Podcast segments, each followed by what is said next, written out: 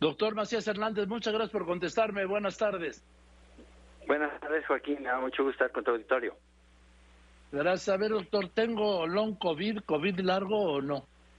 ¿Cómo lo sabría? Eh, mira, eh, hay que es el diagnóstico es clínico, ¿eh? Por desgracia no hay una prueba de laboratorio que te diga esta persona lo tiene.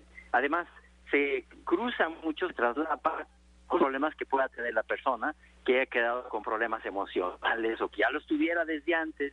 Entonces no es sencillo. Lo que sí se puede decir es que va a ser una gran deuda para la salud pública. No menos de el 12 a 15% de quien tuvo COVID, que somos casi todos, eh, va a quedar con COVID largo. Y todavía, eh, todavía es joven, digamos, la, enfermedad, pero probablemente más del 5% alrededor de eso van a quedar con un COVID largo de más de dos años. Entonces, sí lo que se puede decir es que va a ser una deuda muy larga para la salud pública. Ahora, doctor, ¿qué es quedarse con COVID largo? ¿Qué síntomas, qué malestares, qué riesgos, qué es?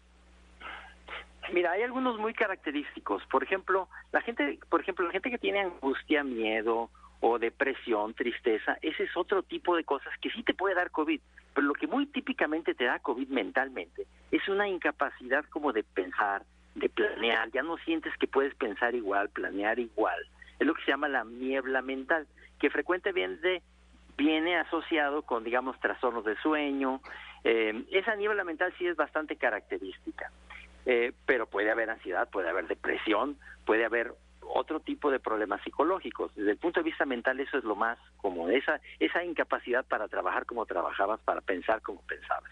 Eso es, digamos, lo más característico. Pero además de eso, y depende de la gravedad que hayas tenido, una dificultad para respirar o palpitaciones, dolor de las articulaciones. Si la enfermedad fue grave, también puedes quedar con daño permanente en, los, en el hígado y los riñones. Eh, por eso se necesita hacer una integración clínica. Ese es un diagnóstico, como te decía, es un diagnóstico clínico. Es decir, ¿hay que ir al médico, doctor? Sí, definitivamente. Mira, si te sientes un poco cansado y tienes un poquito de niebla mental, puedes aguantar un poco. Generalmente no va a durar más de algunos meses. Pero si ya pasaron más de dos, tres, cuatro meses y sigues igual o peor, ve a tu doctor o a tu doctora para que pueda ver qué puede hacer por ti. Ahora, en el sector público no se está atendiendo esto, ¿o sí? Mira, es que mucho de esto tiene que ver con problemas eh, psicológicos, mentales, que de por sí ya eran deficientes antes de la pandemia, Joaquín. Imagínate toda la gente que se va a necesitar en esos servicios de apoyo psicológico, psiquiátrico, eh, ya eran deficientes. Ahora definitivamente faltan brazos para eso. Pero sí, el sector público pues está atendiendo el problema en la medida que se puede. Pero también mucha gente como que ya se lo tomó eh, algo natural y no pide ayuda. Hay que decir que hay que pedir ayuda porque frecuentemente es incapacitante. Eh, sí, porque efectivamente hay gente que se siente mal y dice, ah, yo he escuchado mucho, debe ser una alergia. Digo, no es una alergia, ¿no, doctor? Sí, sobre todo si tienes algo nuevo que no tenías antes de la pandemia, tuviste COVID y luego ya no eres el que eras, Allí es donde hay la principal sospecha. Hay gente que ya tenía depresión, qué sé yo, o lo que se llamaba la fatiga crónica. Desde antes, bueno, probablemente ese no se debió a la, a la, a la, COVID-19. Pero si tienes algo nuevo que tú no tenías, es donde hay que prender los focos de alarma. Y se te puede se te puede ayudar sobre todo si hay problemas eh, que se puedan resolver desde un punto de vista físico al menos con sintomáticos o con apoyo psicológico. A ver doctor Macías Hernández este es un tema tan interesante. ¿Quiere usted repetirnos, por favor, cuáles serían los síntomas de que uno tiene COVID largo? Sí, mira, pueden ser muchos. Uno de los más característicos es lo que se llama la niebla, la niebla mental, ¿verdad? O sea, una incapacidad para pensar y planear, a veces asociado con trastornos del sueño, o mucho o poquito.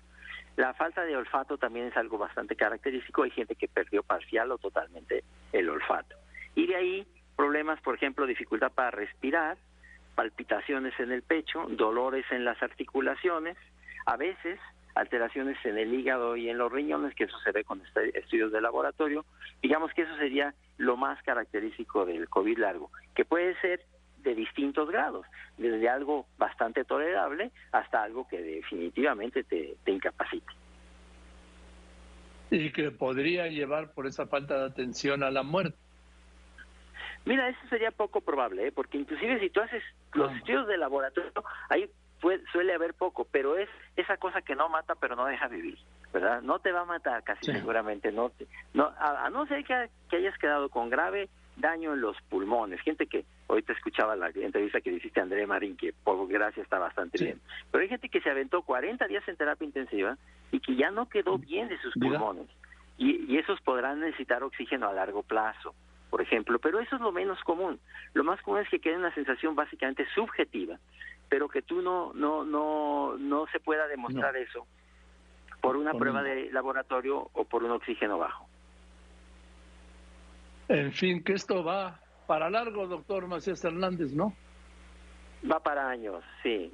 Tenemos que tener un buen sistema de salud, Joaquín, que de por sí no lo teníamos, ahora nos va a costar más trabajo, sin duda. En fin, pues. En fin, gracias, doctor. Le mando un saludo y seguiremos en contacto pues para darle seguimiento a esto del COVID largo. Con mucho gusto, Joaquín. Cuídese. Buenas tardes. le mando un abrazo al doctor Alejandro Macías Hernández, infectólogo, investigador, ¿sí? Y excomisionado de la influenza en México. Bueno,